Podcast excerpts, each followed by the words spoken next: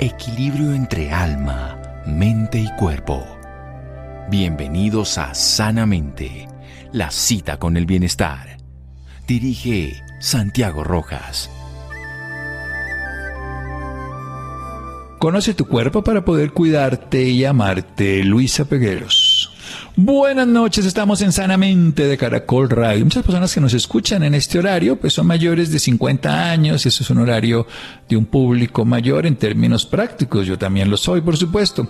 Y es interesante que con el paso del tiempo cuando vimos palabras que seguramente se conocen más frecuentemente como el cáncer de la sangre, la leucemia, se asocia a niños, generalmente los niños terminan hospitalizados, bueno, la gran mayoría afortunadamente por la ciencia en los últimos 50 años ha cambiado el pronóstico, esas leucemias que ocurren en unas células específicas de la sangre, los linfocitos, pero también ocurren en los jóvenes un tipo de leucemia que son agudas y algunas crónicas de otro tipo de células que nosotros le tenemos que ver con la defensa para bacterias y otras cosas. Y en los adultos mayores aparece otro tipo de leucemia que es crónica, que tiene que ver con los linfocitos. Vamos a hablar de esas leucemias crónicas y específicamente la de las personas adultas. Vamos a hablar con una médica especialista en medicina interna de la Universidad de Ceci, con una subespecialidad en hemato-oncología, hematología y oncología de la Universidad de Ceci la doctora Diana María Zapata. Doctora Zapata, buenas noches y gracias por acompañarnos. Hola, doctor Santiago, ¿cómo están?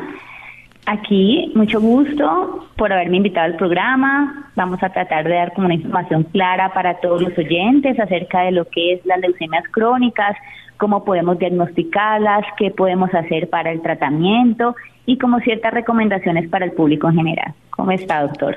Muy bien, muchísimas gracias por la posibilidad de hacer estas preguntas. Primero definamos qué es la palabra leucemia y nos vamos ubicando en el tema. Bueno, la leucemia como tal es una transformación que sucede a nivel de las células que tenemos a nivel del tejido de la médula ósea. Primero que todo, pues la médula ósea es como ese tejido suave, esponjoso que tenemos al interior de los huesos largos y ahí se produce lo que comúnmente los médicos llamamos como hematopoiesis, que es como la generación de todos los tipos de glóbulos sanguíneos que lo que van a afinar es como a crear y a procesar lo que son los glóbulos rojos, los glóbulos blancos, que son los leucocitos, que de aquí se desprenden pues lo que es llamada las leucemias y las plaquetas que también nos ayudan en todo el proceso pues que es de la formación del coágulo de la sangre y obviamente tienen muchas otras funciones. Entonces es esa enfermedad, la leucemia es la enfermedad de esos órganos productores de la sangre que se caracteriza por la proliferación excesiva de estos leucocitos o de los glóbulos blancos. Y se diferencian en leucemias agudas y en leucemias crónicas que son como las más comunes a nivel de los pacientes adultos mayores que se da por encima de 70 años que su clínica no es tan florida como una leucemia aguda, o sea que el paciente puede estar asintomático sin ningún síntoma, pudiera estar por mucho tiempo y o, que pudiera en algún momento transformarse o ir avanzando y que va a requerir un tratamiento. Bien, entonces Vamos a hacer un pequeño corte para desarrollar todas estas ideas. Ya estamos aprendiendo de esa transformación de esos de esas células, de la sangre específicamente, y vamos a hablar de las de los adultos después de un pequeño corte aquí en Sanamente de Caracol Radio. Síganos escuchando por salud. Ya regresamos a Sanamente. Bienestar en Caracol Radio. Seguimos en Sanamente. Seguimos en Sanamente de Caracol Radio. Nuestra invitada Diana María Zapata. Ella es médica especialista en hemato-oncología. Es una subespecialidad de la medicina interna de la Universidad de Ceci. Nos está hablando de la médula, de los tuétanos, de la sangre. Como se dice popularmente, ese tejido, los médicos lo llamamos esponjoso, suave, donde se produce la génesis, la hematopoiesis, la génesis de las células sanguíneas, unas que llevan el oxígeno, los glóbulos rojos, unas que llevan la función inmunológica, los glóbulos blancos, algunos para virus, otros para bacterias, para hongos, en fin. Y también tenemos, por otro lado, aquellas que impiden, que son corpúsculos, que impiden la pérdida de la sangre, que es vida, que son las plaquetas. Nos habla de las agudas y las crónicas, y estamos hablando de la crónica. ¿Qué pasa con la leucemia linfocítica crónica? Precisamente que cada vez es más común en los adultos mayores, que se ve más, que, que la genera. Vamos hablando entonces de ella, doctora Diana María Zapata. Bueno, doctor Santiago, la leucemia linfocítica crónica lo que la define es que es una neoplasia, es una neoplasia que está en la sangre y puede afectar también los ganglios linfáticos. Eso es lo que hay que tener en cuenta. ¿Y por qué se da? Porque hay una acumulación progresiva de linfocitos que al parecer parecen macroscópicamente muy parecidos a los que son normales, pero son funcionalmente incompetentes. ¿Qué significa esto? Que al final no van a tener como la misma función, o no van a poder tener las mismas como eh, defensa que tienen generalmente los linfocitos en las personas normales. Entonces estos linfocitos funcionalmente incompetentes se empiezan a, aumentar, a proliferar y a ocupar como parte del tejido de la médula ósea y lo que se va a observar a nivel de, la, de, la, un examen de sangre es que encontramos un aumento de estos linfocitos que son de origen clonal, o sea que todos son repetidos y que pueden tener ciertas características o alteraciones genéticas que la comparten en la mayoría de los pacientes que, que tienen esta leucemia linfocítica crónica. Lo que pasa con este tipo de leucemias es que usualmente no son en pacientes jóvenes, doc. Usualmente se dan en pacientes mayores de 70 años. Y esto es en casi todos los países que se ve así. Y ocupa la mayoría y el mayor porcentaje de todas las leucemias. Casi el 25 al 30% de las leucemias es, se da por una leucemia linfocítica crónica. Hay que tener en cuenta que esto varía en varios países. Por ejemplo, en China y Japón es más bajito, pero en países como Estados Unidos o también en países latinoamericanos, de pronto la incidencia puede estar un poquito mayor. Esto es lo que más caracteriza la, pues, leucemia linfocítica crónica. Y la sintomatología es muy variada. Que eso también me parece pues importante porque los pacientes puedan decir, bueno, ¿y yo qué siento cuando tengo una leucemia? ¿No? Y a veces uno puede decir, hay pacientes que no sienten absolutamente nada simplemente con un examen de sangre es que van al médico y encuentran que tienen, por ejemplo, los linfocitos, que es el recuento diferencial de linfocitos por encima de 5000. Entonces, uno con eso ya puede decir, no puede afirmar que está contra una leucemia, pero sí puede sospechar que estamos ante una leucemia linfocítica crónica. Ya después de esto, pues los, médicos, ya los hematólogos, habían estudios eh, especializados para ver si definitivamente estamos ante un diagnóstico de esto pero lo importante es saber que hay unos pacientes que no sienten nada y hay otros pacientes que sí pueden tener una como una presentación muy florida o síntomas típicos que te puede dar una leucemia. Y eso es lo que todos tenemos como que al final darnos cuenta qué puedo sentir con todo esto. Bien, vámonos un poquito para atrás. ¿Para qué sirven los linfocitos? Estamos hablando de un tipo de glóbulos blancos, no confundir los leucocitos que son todos, sino linfocitos específicamente. Exactamente, no pueden, no, no se puede confundir. Bueno, los linfocitos, hay dos tipos de linfocitos en la sangre. Tenemos los linfocitos B y los linfocitos T. Los linfocitos T, para que las personas entiendan, son aquellos como los que elaboran anticuerpos, lo que nos van a ayudar contra la defensa de ciertos virus y bacterias. Los linfocitos T ayudan a destruir tanto células tumorales y a controlar como todas las respuestas inmunitarias. Por eso cuando hay alteración tanto de los linfocitos B o de los linfocitos, no solamente vamos a tener enfermedades como leucemias, podemos también tener enfermedades desarrolladas por alteraciones a nivel eh, funcionales de los linfocitos o de baja producción que pueden dar o de una mayor actividad que pueden dar, por ejemplo, las enfermedades inmunológicas. Entonces los linfocitos son muy importantes para defendernos, para defendernos no solamente de de los patógenos externos, de los antígenos que nos llegan eh, pues por, virus y bacterias, sino que también nos ayudan a veces a ver células tumorales y poder dar como una respuesta, un ataque contra ellas y poder hacer una respuesta y, evitar que esto, que esto, que esta enfermedad, por, por ejemplo, se desarrolle. Pero lo que pasa es que a veces que hay enfermedades en las cuales, por ejemplo, como la leucemia linfocítica crónica, a pesar de que tenemos muchos linfocitos, estos linfocitos no son competentes, o sea que no tienen la misma función y no actúan igual que los linfocitos normales.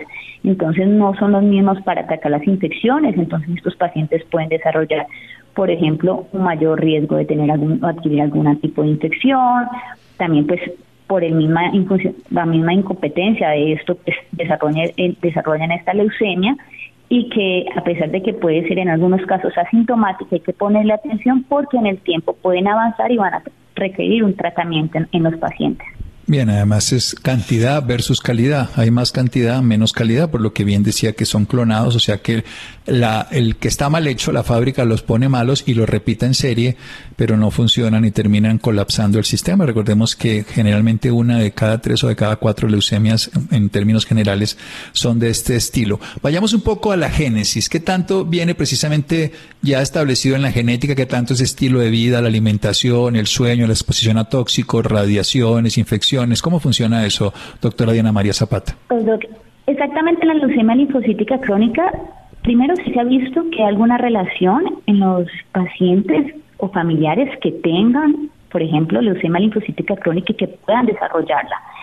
Sin embargo, se ha visto que sí hay un riesgo aumentado en aquellos pacientes que son agricultores, que han tenido como exposición intensa a benceno, a solventes, trabajadores que fabricaron como caucho. Eh, también se ha visto que en algunos tipos de leucemias, por ejemplo, en aquellos que tuvieron un aumento, un aumento también de, leucemias en aquellos que tuvieron solo sobrevivientes de bombas atómicas, también se ha visto que esto se puede haber aumentado. En cuanto a la alimentación, que haya en muchas leucemias y ahorita en el mundo, en la parte de la nutrición, sí se ha visto cómo la, alimentación que tenemos puede afectar o puede cambiar, como no solamente el microambiente pues de la médula ósea, sino del cuerpo, la hemostasis, la producción de radicales libres y cómo esto puede hacer que nuestras células empiecen a mutar eh, a ciertos, pues como empiecen a mutar y a crear ciertas alteraciones. Sin embargo, estas asociaciones están en estudios en la mayoría de, de cánceres eh, y en leucemia linfocítica crónica no está tan bien documentado, pero la alimentación sí creo que, yo estoy convencida de que juega un papel muy importante en el desarrollo de, los tumores, de la neoplasia, de un estilo, de una calidad de vida y, un papel mucho más importante en la prevención de tipo y desarrollo de algún tipo de, cáncer en nosotros. Entonces, en esto sí, sí es muy importante. Digamos, en la leucemia linfocítica crónica se ha visto que hay ciertas alteraciones genéticas la mayoría hay cuatro como que son las más importantes eh, y que están en la casi en el 80% de los pacientes que tienen una leucemia linfocítica crónica. Estas alteraciones genéticas que se encuentran se ha visto que no solamente son como predictoras de como de, la enfermedad, sino como que juegan un factor pronóstico en ella misma, de cuánto va el paciente a, a poder vivir, cuánto tiempo va a depende de estas mutaciones, eh, qué tanto puede avanzar la enfermedad según el tipo de mutación y también nos ayudan a escoger el tipo de, de terapia que vamos a dar a los pacientes. Entonces, por eso cuando nosotros estamos ante un paciente de una leucemia linfocítica crónica, los hematólogos no solamente le hacen un estudio a la sangre, le hacen una citometría, sino que tienen que hacer estudios especiales para poder ver si el paciente es portador de estas anomalías eh, cromosómicas y de acuerdo a esto predecir y ver cuál es el mejor tipo de tratamiento para cada uno de los pacientes. Entonces también se ha visto, por ejemplo, esa leucemia linfocítica crónica, que están asociados a estas alteraciones, pues eh, anomalías como cromosómicas y, alteraciones pues genéticas que nos van a, a, ver, por ejemplo, una lesión del TP53, que es un gen supresor tumoral, que cuando se ha visto que está alterado, pues el ADN no se puede reparar normalmente. Entonces, al no repararse normalmente y en algunos casos cuando hay un daño del ADN, pues usualmente este gen lo que hace es mandar a la célula que se muera porque esa célula está mala. Pero a veces cuando hay un daño a ese gen, pues no pueden ver que una célula está como alterada, sino que la célula sigue proliferando a pesar de que esto exista. Esa es, por ejemplo, una de las mutaciones que encontramos a nivel de la leucemia linfocítica crónica. Sí, por eso se sabe que los elefantes, por ejemplo, que tienen esa capacidad buena de ese gen, el TP53, tienen menos cáncer porque precisamente destruyen las células. Cuando no tenemos un buen sistema que nos aniquile esas células inmaduras o inadecuadas, pues terminan ellas proliferando y generando cáncer. También se ha visto cosas como, como que ese tipo de, de enfermedades que son, digámoslo así, no benignas, porque es una enfermedad maligna, pero tiene una evolución larga. ¿Qué pasa con la evolución de estos pacientes? Algunos sí terminan haciendo cáncer de pulmón, otras complejidades, pero la gran mayoría, ¿cómo es el estilo de vida de una persona con una leucemia linfocítica crónica, doctora Zapata? Cuando vemos un paciente, todo depende de cómo estamos y cómo llega el paciente y la, estadificación que hacemos y todos estos componentes que le estoy comentando. Nosotros tenemos unas escalas de estadificación donde vemos a los pacientes de acuerdo a primero cómo están sus niveles de leucocitos, linfocitos, perdón, si se ha alterado la hemoglobina, si el paciente ha tenido trombocitopenia o no, para ver si el paciente está en unos estadios que son como estadios de bajo riesgo, así los llamamos, estadios de riesgo intermedio y riesgo alto. Hay pacientes que son de bajo riesgo, ¿qué significa? Que pueden vivir una vida relativamente normal sin ningún tipo de tratamiento. De hecho, se ha visto que esos pacientes pueden viven, o sea, es prácticamente como una persona que no tuviera la leucemia, pueden tener esa misma calidad de vida y esa misma y tener por más de 10 años no tener ningún tipo de tratamiento. Sin embargo, estos pacientes de riesgo bajo en algún momento pueden llegar a avanzar la enfermedad y volverse una enfermedad activa. Ya cuando la enfermedad es activa se ha visto que esto, la calidad de vida sí repercute mucho en los pacientes. ¿Por qué? Porque están fatigados, porque se sienten cansados, pueden aparecer ganglios linfáticos inflamados a nivel del cuello, de las axilas. Infecciones recurrentes. Infecciones recurrentes. También a ellos les sucede, pueden eh, darles enfermedades como eh, autoinmunes, como anemia hemolítica, eh, también les puede dar, hagamos, una trombocitopenia pues, secundaria, también porque se, esos linfocitos empiezan a ocupar esa parte de la médula ósea y también se disminuye la producción de las células, las otras células normales. Entonces, la calidad de vida de un paciente con una enfermedad activa si no es normal, el paciente no se siente bien, clínicamente se ve mal, puede tener anemia, las plaquetas pueden estar bajas y en estos pacientes sí o sí va a requerir un tratamiento. Por eso si nosotros tenemos unas indicaciones de tratamiento en esos pacientes y a pesar de que un paciente tenga una enfermedad de bajo riesgo, tiene que estar en un seguimiento clínico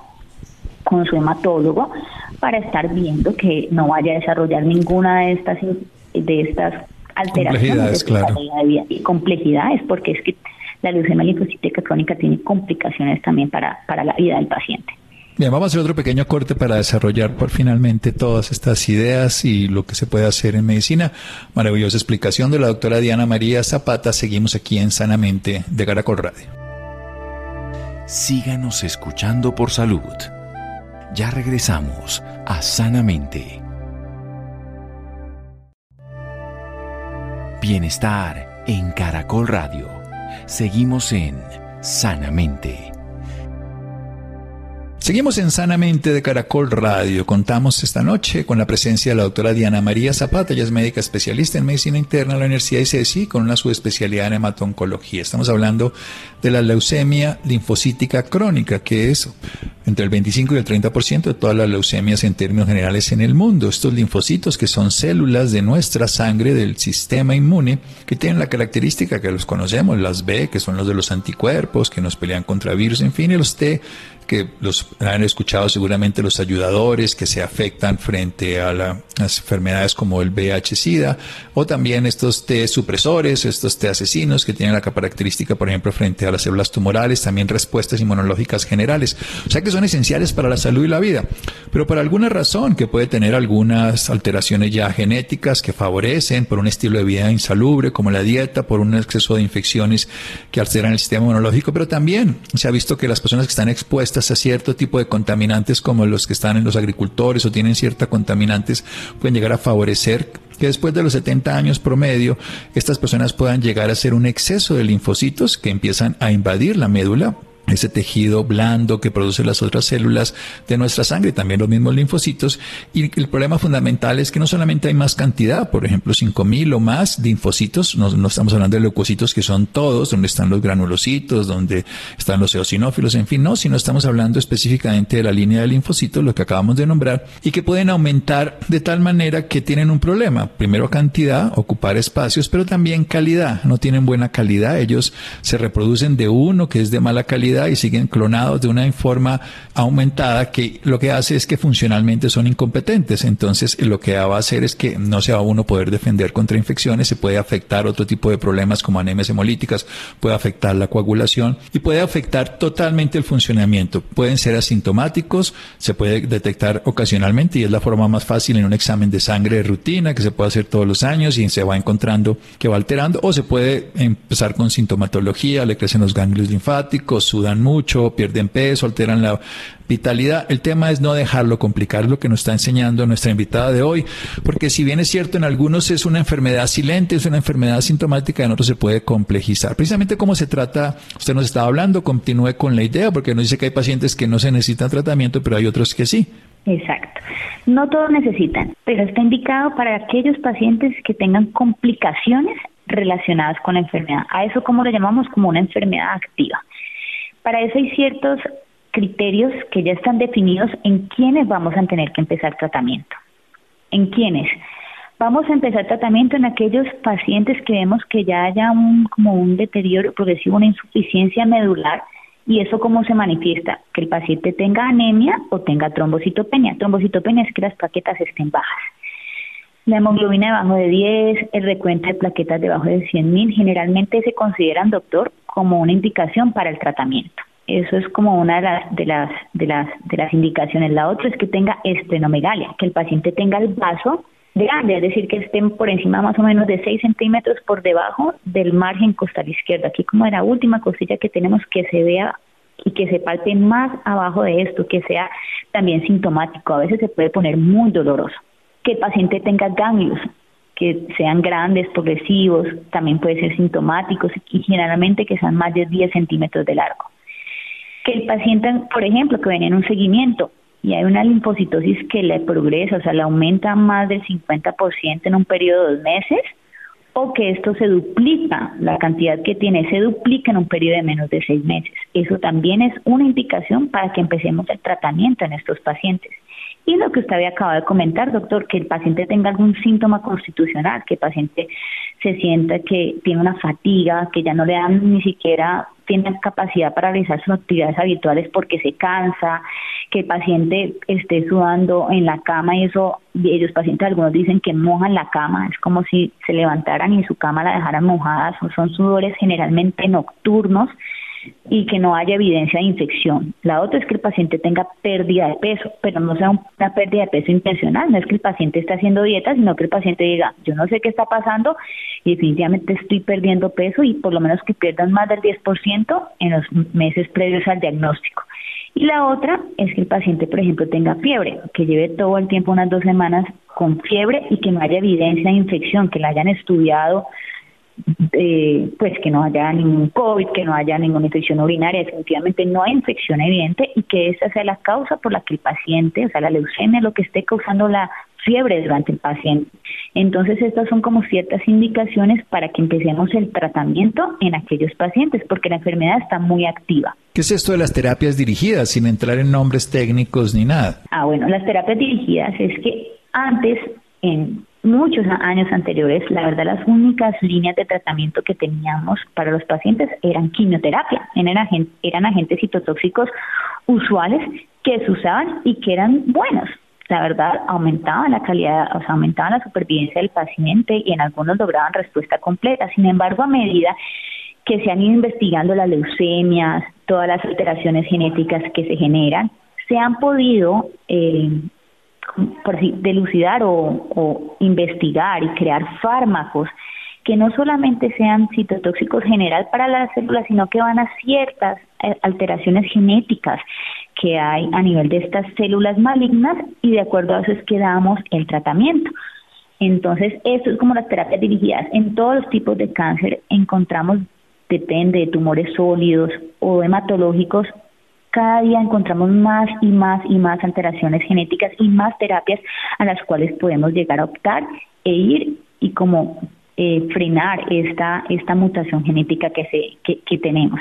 Entonces, en la leucemia linfocítica crónica, como les estaba comentando, también hay ciertas alteraciones que, que, que se tienen, usualmente en más del 80% de los pacientes. En ellos tenemos la lesión del 13, la lesión del 17P, la mutación del TP53, también de la cadena, de las inmunoglobulinas. Entonces, se ha visto que ciertas terapias nos pueden ayudar a, a modificar como todas estas vías de señalización donde los linfocitos están con esa proliferación activa y que tienen una, capacidad, una disminución, una como menos capacidad de apoptosis y son terapias que no solamente nos impactan en la, en la vida del paciente, en cuánto vive el paciente, sino también que la enfermedad, que vivan muy bien, con mejor calidad de vida y que también la enfermedad no nos vaya a progresar.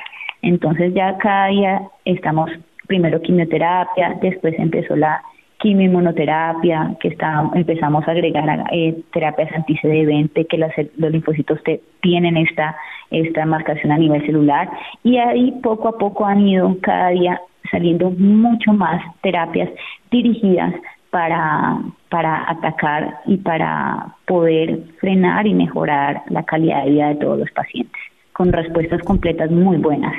Sí son, es algo pues más extenso tal vez para que los pacientes, para que todos los oyentes lo, lo entiendan, pero sí, sí la, la, medicina ha avanzado mucho, ha avanzado mucho y mucho más en la leucemia linfocítica crónica. Cada día tenemos mucho más terapias para ofrecer a los pacientes y todo también nosotros los hematólogos escogemos la terapia de acuerdo a las comorbilidades, porque a todos los pacientes no se le puede dar el mismo terapia, si tienen falla cardíaca o no, qué otras alteraciones tienen, qué otras enfermedades tienen, y se van escogiendo todos estos tipos de, de tratamientos es de acuerdo al paciente, o sea, por eso el tratamiento es tan individualizado. Cada paciente es un mundo único y no se puede generalizar. Nosotros vemos el paciente, lo valoramos, miramos el estadio, le hacemos el estado, las lesiones genéticas que se, que se hacen, miramos si el paciente tiene una buena funcionalidad, si el paciente es un paciente fit, que hace sus actividades diarias, que hace ejercicio, o si es un paciente más unfit, que es un paciente que no tiene, que hace sus actividades diarias, pero no es tan como tan deportista, no tiene tan buena como esa vitalidad, de acuerdo a eso es que vamos definiendo nosotros qué tipo de terapia también damos a, a los pacientes. Excelente, doctora. Una muy buena revisión de una enfermedad que ocurre de los tipos de leucemias cada tres o cada cuatro personas, es común en los adultos mayores, pero tiene la posibilidad de ser un manejo integral y puede darle una buena calidad de vida, no es un sinónimo de muerte y por eso era importante conocerla. ¿Dónde la podemos ubicar? Redes sociales, doctora Diana María Zapata, información profesional de su consultorio, lo que usted nos quiera dar. Yo trabajo ahorita en la ciudad de Cali, estoy trabajo para Sanitas, eh, estoy trabajando en la clínica Sebastián del Alcázar, eh, ahorita voy a tener un consultorio también para Colsanita Medicina Prepagada y Particular, va a estar en la Unicentro, en el centro comercial de Unicentro, y también me encuentran en las redes sociales, estoy hablando de mi perfil, pero está como doctora Diana Zapata cada estoy apenas eh, como abriéndolo y de verdad como empezando a crecer en esto. Claro, es muy bueno todo su conocimiento y que lo pueda aplicar. Doctora Diana Zapata Cadavid, la pueden encontrar en Instagram y pueden seguirla también, encontrarla en Sanitas en la ciudad de Cali, en la clínica Sebastián de Belalcázar, próximamente en Unicentro. Doctora Diana, muchísimas gracias.